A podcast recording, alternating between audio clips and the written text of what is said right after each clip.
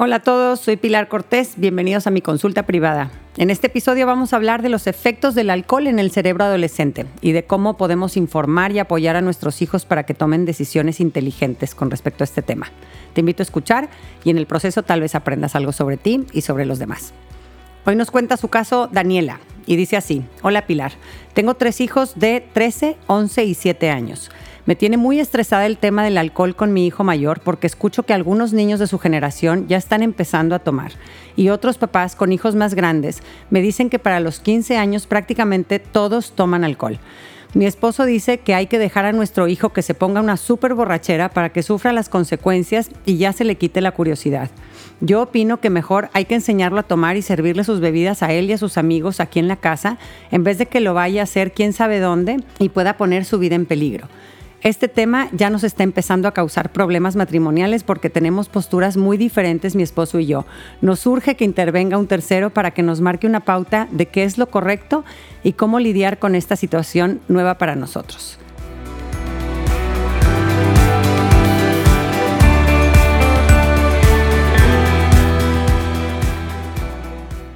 Muchas gracias Daniela por compartirnos tu preocupación. Entiendo la etapa difícil que están enfrentando con tu hijo en la que sabemos que hay que ir soltando para que crezcan en independencia y maduren, pero es complicado saber cuánto soltar, cómo soltar y cuándo es el momento adecuado para hacerlo.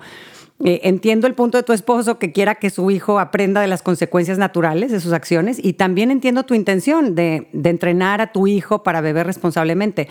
Pero creo que aquí nos va a ayudar a repasar algo de información que nos va a servir para encontrar mejores formas de manejar este tema con su hijo.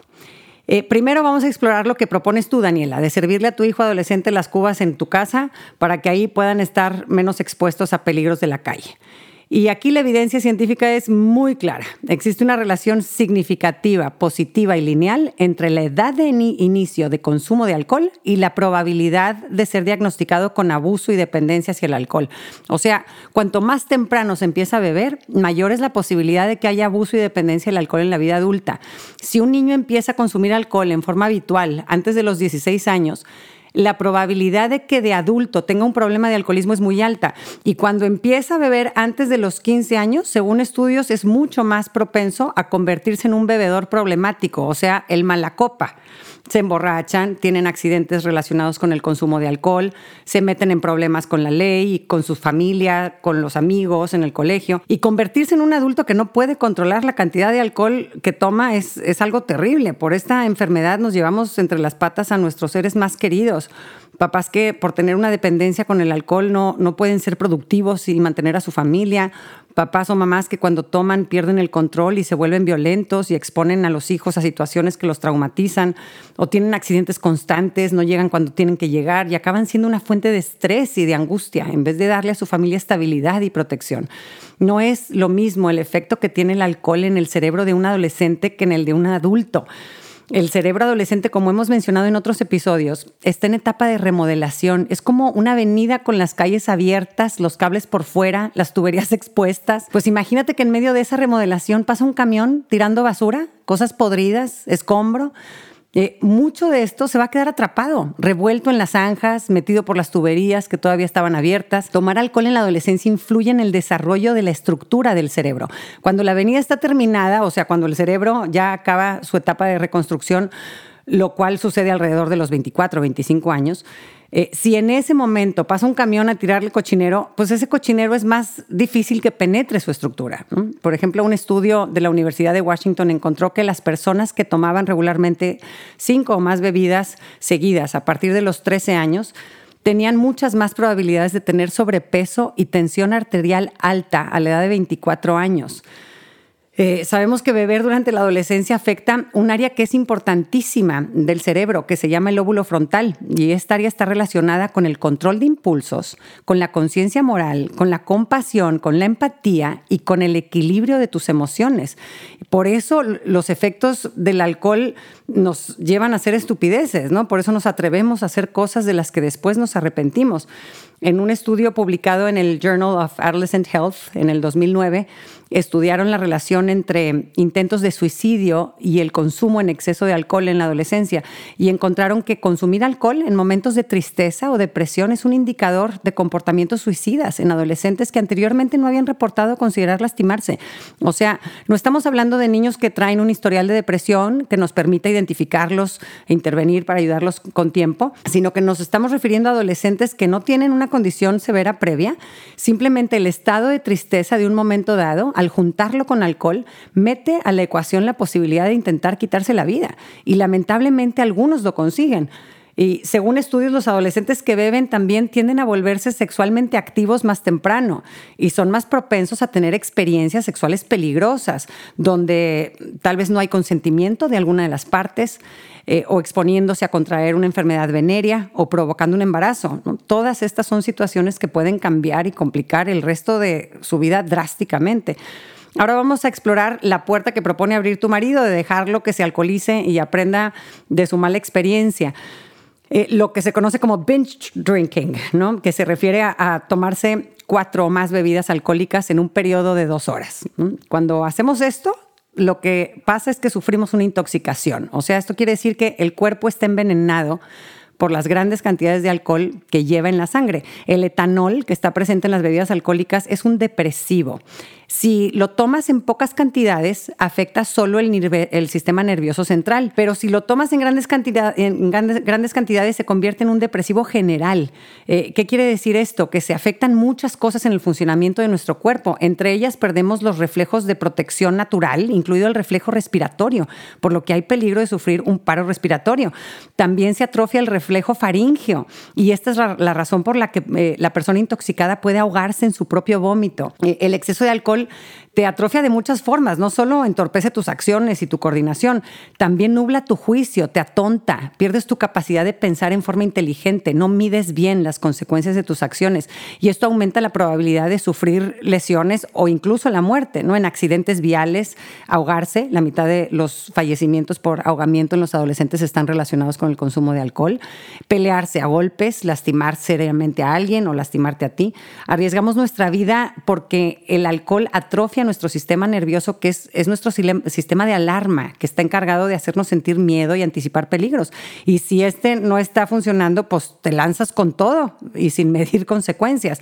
Y, y aquí es que la realidad es que no sabemos cómo va a responder el cuerpo de cada quien o de tu hijo a una intoxicación por alcohol, porque intervienen muchas diferencias individuales. Tal vez a un chavo pues no le vaya tan mal, eh, pero para el otro el final puede ser trágico. ¿no? El daño que nos hace el alcohol depende de muchos factores. Depende de cuánto tomes, en cuánto tiempo, la calidad del alcohol, eh, pero también depende del tamaño de tu cuerpo, de tu edad, de tu genética, de tu situación nutricional, qué tan nutrido o desnutrido estás, eh, de tu metabolismo y son demasiadas variables en juego que yo no tomaría ese riesgo ni permitiría que mi hijo lo tuviera de envenenarse con alcohol. Este, no sé, son demasiados factores inciertos para mi gusto y es un volado de cómo le va a ir. Nadie te asegura que se va a quedar en una mala experiencia sin mayores consecuencias. Ahora, si es tan malo el consumo de alcohol en esta etapa, ¿por qué beben los adolescentes? y bueno, uno, porque pues tanto ellos como los papás están poco informados. Te aseguro que los adolescentes que toman alcohol y los papás de adolescentes que lo permiten ignoran mucho de lo que acabamos de hablar aquí, ¿no? Pero hay otro motivo que también influye mucho en que los adolescentes quieran tomar. Como hemos mencionado en episodios pasados, en la adolescencia surgen cuatro nuevas necesidades que en la infancia no eran prioritarias. El adolescente necesita estas cuatro cosas para prepararse en su transición a la edad adulta. Él necesita primero buscar lo novedoso, lo diferente, la variedad, el cambio. Número dos, su cerebro adolescente lo impulsa a experimentar emociones intensas. Número tres, necesita explorar en forma creativa, salir de lo cuadrado, cuestionar lo establecido. Y número cuatro, tiene la profundísima necesidad de conectar con otras personas, con muchas personas, ¿no? Y estas cuatro necesidades que surgen en la adolescencia son padrísimas, son las que nos insisten que le pongamos chispa a la vida y si las sabemos seguir satisfaciendo en nuestra adultez y vejez, vamos a mantener un espíritu joven. El problema no son estas cuatro necesidades que surgen en la adolescencia, el problema viene cuando las intentamos satisfacer con ayuda del alcohol y cuando acabamos creyendo que no se pueden satisfacer sin alcohol. Entonces, solo cuando tomo me atrevo a hacer cosas diferentes. Necesito tomar alcohol para experimentar emociones intensas. Solo bajo el efecto del alcohol tomo riesgos para aprender cosas nuevas. Eh, gracias al alcohol puedo conectar muy bien con la gente y ahí es en donde empieza a echar sus raíces la adicción, porque estamos haciendo que nuestro cerebro asocie al alcohol con la satisfacción de necesidades importantísimas para la felicidad. Un señor con problemas de adicción en consulta me decía, yo era muy tímido de adolescente y cuando tomaba me sentía más cómodo interactuando con los demás. Me di cuenta que, caía mejor cuando estaba borrachillo que sobrio y, ahí apoyé mi, seguridad social tomando. Eh, otra joven me contaba cómo tomando alcohol y drogas por fin sintió que, pertenecía a un grupo, que conectaba con otras personas. En su casa no tenía una conexión con sus papás, en la escuela la rechazaban porque tenía papás divorciados y conflictivos, eh, y en grupos de gente que tomaban alcohol y se drogaban, ahí no la juzgaban y la aceptaban siempre y cuando tomara y se drogara. Y, ahí sentía una sensación de familia, porque eh, hacía lo mismo que hacían los demás y, se sentía aceptada. ¿no? Otro caso, un señor me contaba que empezó a tomar alcohol en secundaria para relajarse y desconectarse del estrés, de las calificaciones, de la presión por ser alguien importante como su papá, de que lo aceptaran en buenas escuelas. Y poco a poco fue enseñándole a su cerebro que la forma de relajarse era tomando alcohol. Eh, y es muy importante en la vida saber regular el estrés y saber relajarse, pero cuando lo hacemos a través del alcohol no aprendemos otras formas más eficaces y más saludables de hacerlo. Y con respecto a lo que mencionas, Daniela, de que otros papás con hijos más grandes te están diciendo que para los 15 años prácticamente todos toman alcohol, pues se referirán tal vez al grupito de sus hijos o a la gente cercana a ellos, porque según la evidencia de estudios hechos recientemente en México y en Estados Unidos, son más o menos un 30 o un 40% de chavos eh, en su adolescencia primera que, ya consumen alcohol. ¿no? En prepa sube este porcentaje, pero se mantiene abajo de la, de la mitad. ¿no? Los adolescentes que toman alcohol no son la mayoría. Lo que pasa es que pues, los que toman hacen mucho ruido y parece que son muchos, eh, eh, pero y pues los que toman no, no, hacen tanto guato, ¿verdad? Ahora, lo que sí es verdad es que la mayoría de los adolescentes experimentan en algún momento con bebidas alcohólicas. Entre un 70 y un 80% lo hacen. Así que la probabilidad de que nuestros hijos eh, lo hagan es alta. Y por eso eh, este debe ser un tema abierto, donde escuchemos sus dudas y demos información valiosa para que tomen decisiones informadas. Ahora sí vamos a pasar a la práctica. ¿Qué podemos hacer para promover en nuestros hijos hábitos saludables con respecto al alcohol? Número uno, sé un buen ejemplo para tus hijos en el consumo responsable de alcohol. Que vea que sus papás pueden socializar y pasar un rato padrísimo con amigos sin tomar alcohol. Que tienen momentos emocionantes y divertidos en su vida sin alcohol. Que vea que sus papás saben relajarse sin alcohol. Número dos, Enfócate en que tu hijo desarrolle una sana autoestima. Los adolescentes que corren más riesgo de desarrollar problemas serios con el alcohol son los que sienten poco amor propio, que tienen una baja autoestima y que sienten que no pertenecen. Eh, los adolescentes con una buena autoestima tienen menos probabilidad de convertirse en bebedores problemáticos. Y aquí acuérdense de los dos componentes principales de una sana autoestima. Número uno, sentirse amado incondicionalmente por alguien y que mi comunidad valore lo que yo le aporto. Número dos. Trabaja por establecer una relación de confianza y de afecto, de aceptación, de complicidad con tu hijo, que se sienta que pertenece y que es valorado en su círculo familiar, eh, que en la escuela y en torno a sus hobbies se rodee de amistades que lo aprecien. Y número dos, motívalo a ponerse retos. Exígele que con su vida haga cosas valiosas para su comunidad. Mándale el mensaje de que lo crees capaz de hacerlo y acompáñalo en su proceso para ir acumulando éxitos y aportar a su entorno y que vaya cosechando estos logros. Número tres, motívalo a buscar mentores fuera del círculo familiar. A los papás ya nos tienen muy escuchados este, y están un poco hasta el copete de nosotros y, necesitan referirse con otras figuras. Entonces, motívalo a que busque mentores con quien pueda rebotar sus inquietudes y sentirse acompañado, pedir consejo, ¿no? Algún maestro, tío, abuelo, primo mayor. Número cuatro, explícale a tu hijo las diferencias entre su cerebro adolescente y el cerebro de un adulto y cómo el alcohol, en su caso, afecta su estructura neurológica. Número cinco, explícale a tu hijo los peligros de tomar más de cuatro o más bebidas alcohólicas en un periodo de dos horas. Vómito, anulación del sistema nervioso, el atrofio de los reflejos protectores como la respiración, desmayarse, perder el sano juicio y arriesgar su vida o la de otros, las crudas, etc. Usa historias cercanas a él, a ti, de la vida real. Cuéntale que a la hija de una amiga la abusaron sexualmente, que la grabaron y subieron el video a las redes cuando estaban todos borrachos. Cuéntale que a la mamá de sus amigos la mató un señor que venía alcoholizado manejando. Cuéntale de cómo a X amigo tuyo se le pasan las copas y hace imprudencias y avergüenza a su esposa en las fiestas. Nuestras historias personales son herramientas poderosísimas para educar a nuestros hijos. Compárteselas. Número seis, enséñale a tu hijo tácticas para decir que no. Puede ser un simple no gracias, o no se me antoja, me choca el sabor, o estoy tomando una medicina que no se puede mezclar con alcohol, o traigo coche y tengo que manejar de regreso, o mañana me tengo que levantar temprano. Son técnicas para ayudarlo a que, a que pueda sobrellevar la presión que seguramente en algún momento pudiera llegar a sentir. Número siete, motiva a tu hijo a rodearse de amistades saludables, de gente que le aporte. Si los amigos de tu hijo toman alcohol, es más probable que tu hijo también lo haga. Entonces, conoce a los amigos de tu, de tu hijo y a sus papás, hagan equipo para acompañar a sus hijos y cuidarlos en esta etapa. Número ocho, ya que sabemos que la mayoría de los adolescentes experimentan alguna vez con el alcohol, pues prepara a tu hijo para que este experimento que muy probablemente suceda no tenga consecuencias trágicas. Eh, compártele los cuidados básicos si va a decidir consumir alcohol. Por ejemplo, comer algo antes, nunca beber con el estómago vacío. Eh, tomar despacio, sin tomar más de una bebida por hora, lo que le permita a tu cuerpo procesar el alcohol, el alcohol sin envenenarlo.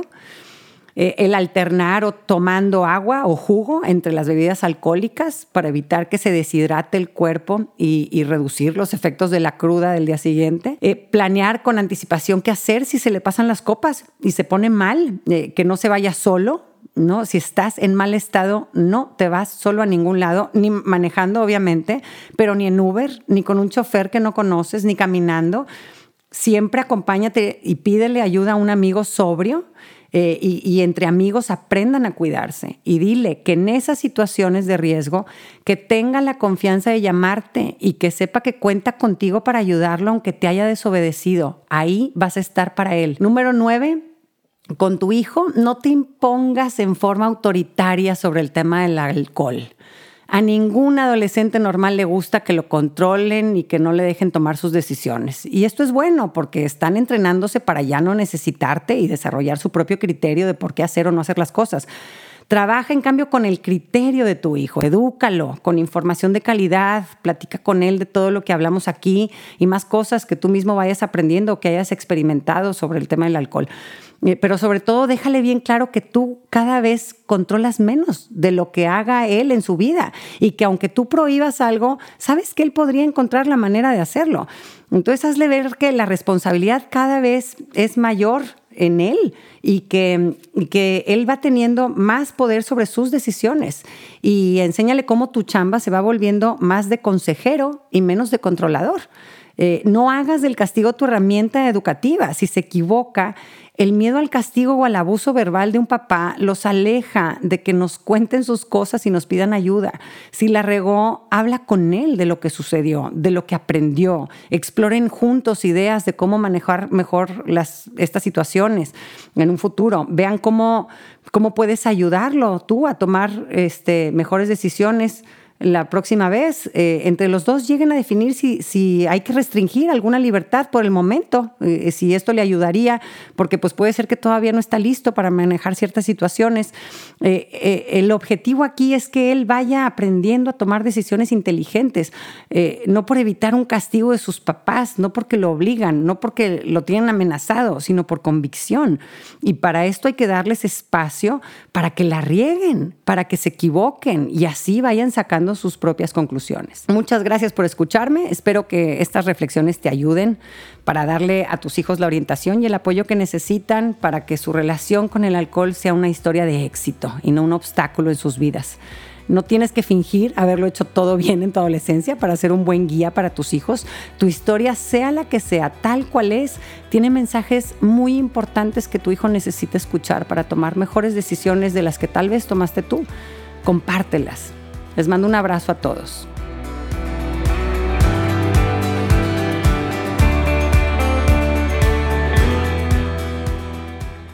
Gracias por acompañarme. Ojalá que hayas recibido a través de este podcast, aunque sea un poquito de luz. Si te gustó lo que escuchaste, suscríbete y aliméntate semanalmente con contenido que te ayudará a construir una vida mejor. Si quieres compartir la luz que te llevaste de este tema, puedes enviarnos tus comentarios por mensaje de voz o por escrito al número más 52 8111 930543 o por email en consulta privada arroba luminapilarcortés.com, cortés con S. En mi página puedes accesar a talleres en línea y más material educativo. Encuéntrame en www.luminapilarcortés.com.